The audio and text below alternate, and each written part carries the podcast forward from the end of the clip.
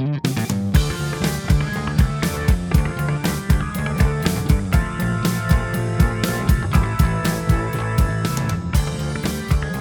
Приветствуем всех на волнах подкастов SF Education. И сегодня в нашу рубку заскочил наш старый друг, эксперт, преподаватель и, естественно, инвестиционный аналитик госкорпорации Ростех Ярослав Малиновский. Ярослав, мы рады тебя приветствовать. Друзья, всем привет. Э, Роман, еще раз приветствую. Мы не так давно с тобой уже виделись в этой рубке в рамках нашего марафона по менеджменту.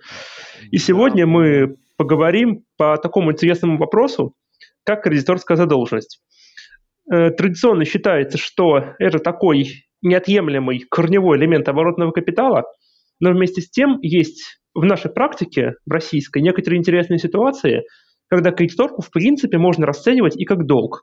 И об этих ситуациях мы поговорим сегодня более подробно.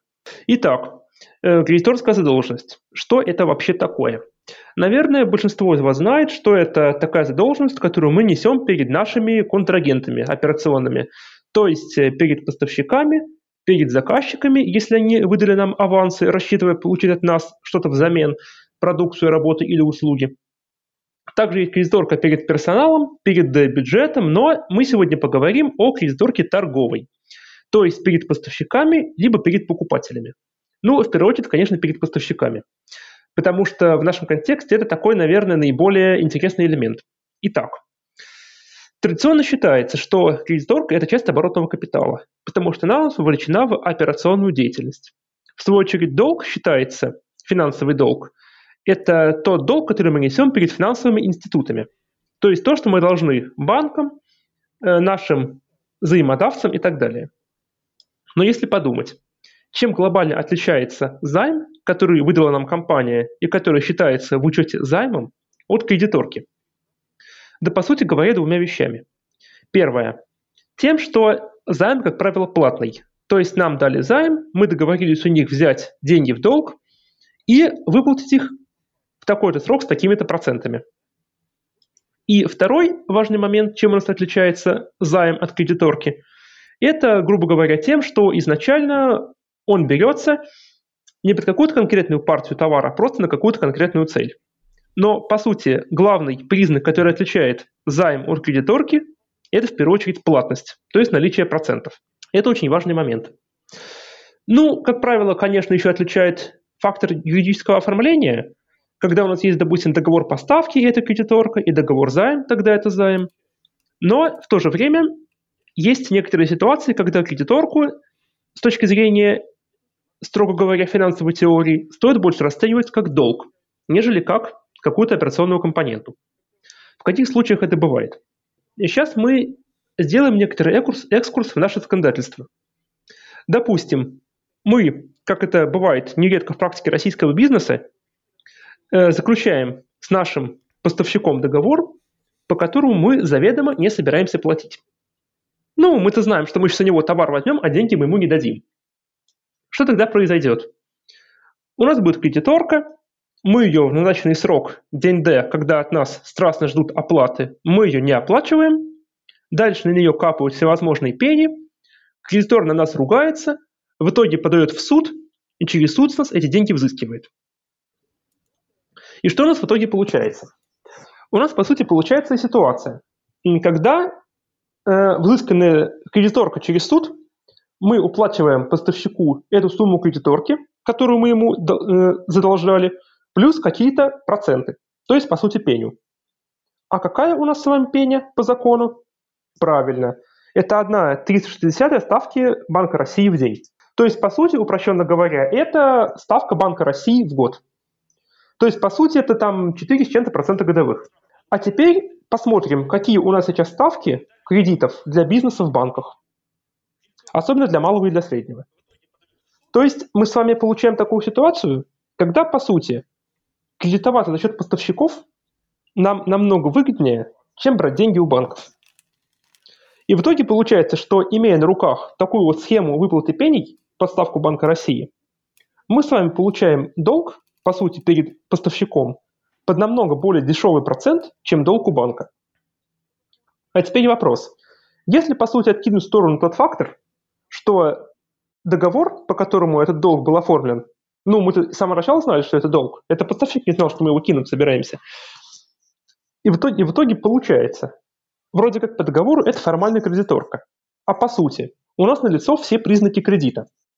Есть возвратность, то есть мы должны эти деньги, условно говоря, отдать. Есть некая срочность. В нашем случае сроком выступает дата, когда мы, когда у нас по решению суда эти денежки в пользу поставщика спишут. Есть платность, то есть те же самые проценты. Ну и чем-то вам спрашивается не финансовый долг. Другое дело, что он, конечно, не перед финансовым институтом, а перед э, обычной организацией. Ну так займ можно взять у обычной организации. То есть мы с вами получаем ситуацию, когда, по сути, торговая кредиторка имеет признаки финансового долга.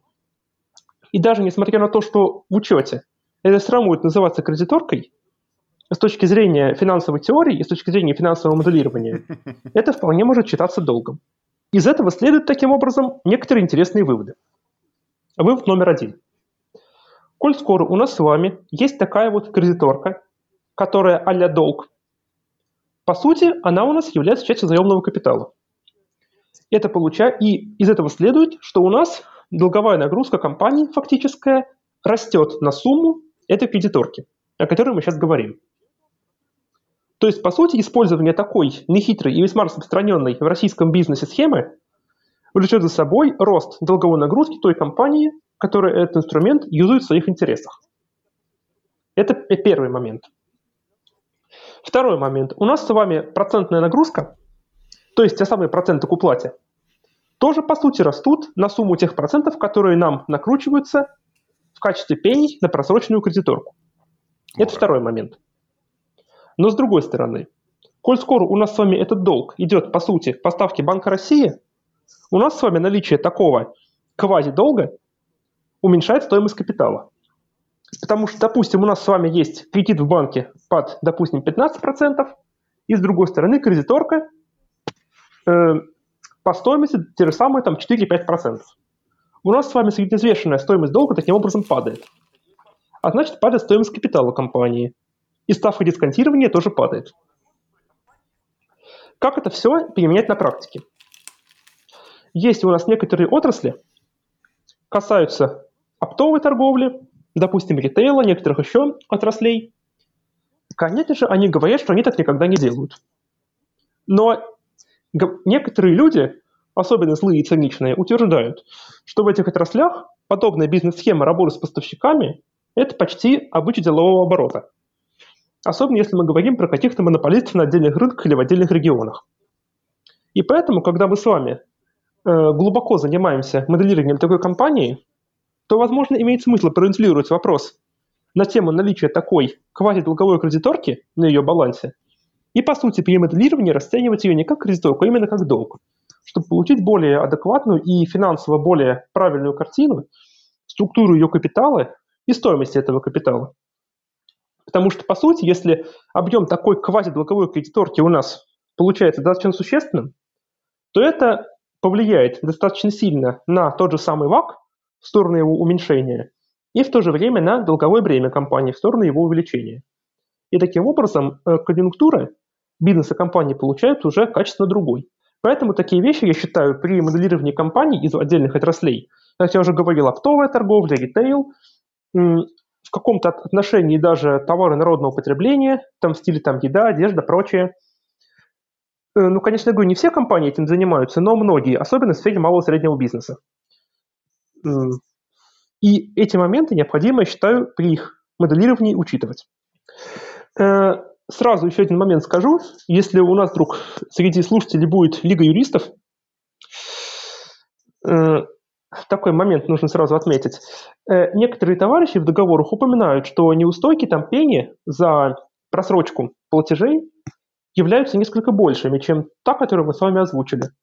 Но, с другой стороны, у нас есть защиту нашей компании схематозника, статья ГК РФ 333, легко запомнить, по которой в судах эту самую неустойку очень часто уменьшают до микроскопических значений. И она, по сути, большого влияния на нашу с вами схему не оказывает. И таким образом наша с вами схема вновь становится актуальной. Угу, здорово. То есть и юридически не подкопаешься. Ну, иногда подкопаться можно, но, сам понимаешь, далеко не все компании сегмента МСБ обладают сильными и зубастыми юристами. Напутствие слушателям. Если у вас компания, вы видите, что у компании, которую вы моделируете, явно имеются признаки кредиторки, которую она собирается системно просрочивать, то ее, возможно, рекомендуется учитывать не как кредиторку, а как долг. Причем долг поставки Банка России. Со всеми вытекающими последствиями в виде ВАКа, стоимости долга и долговой нагрузки компании.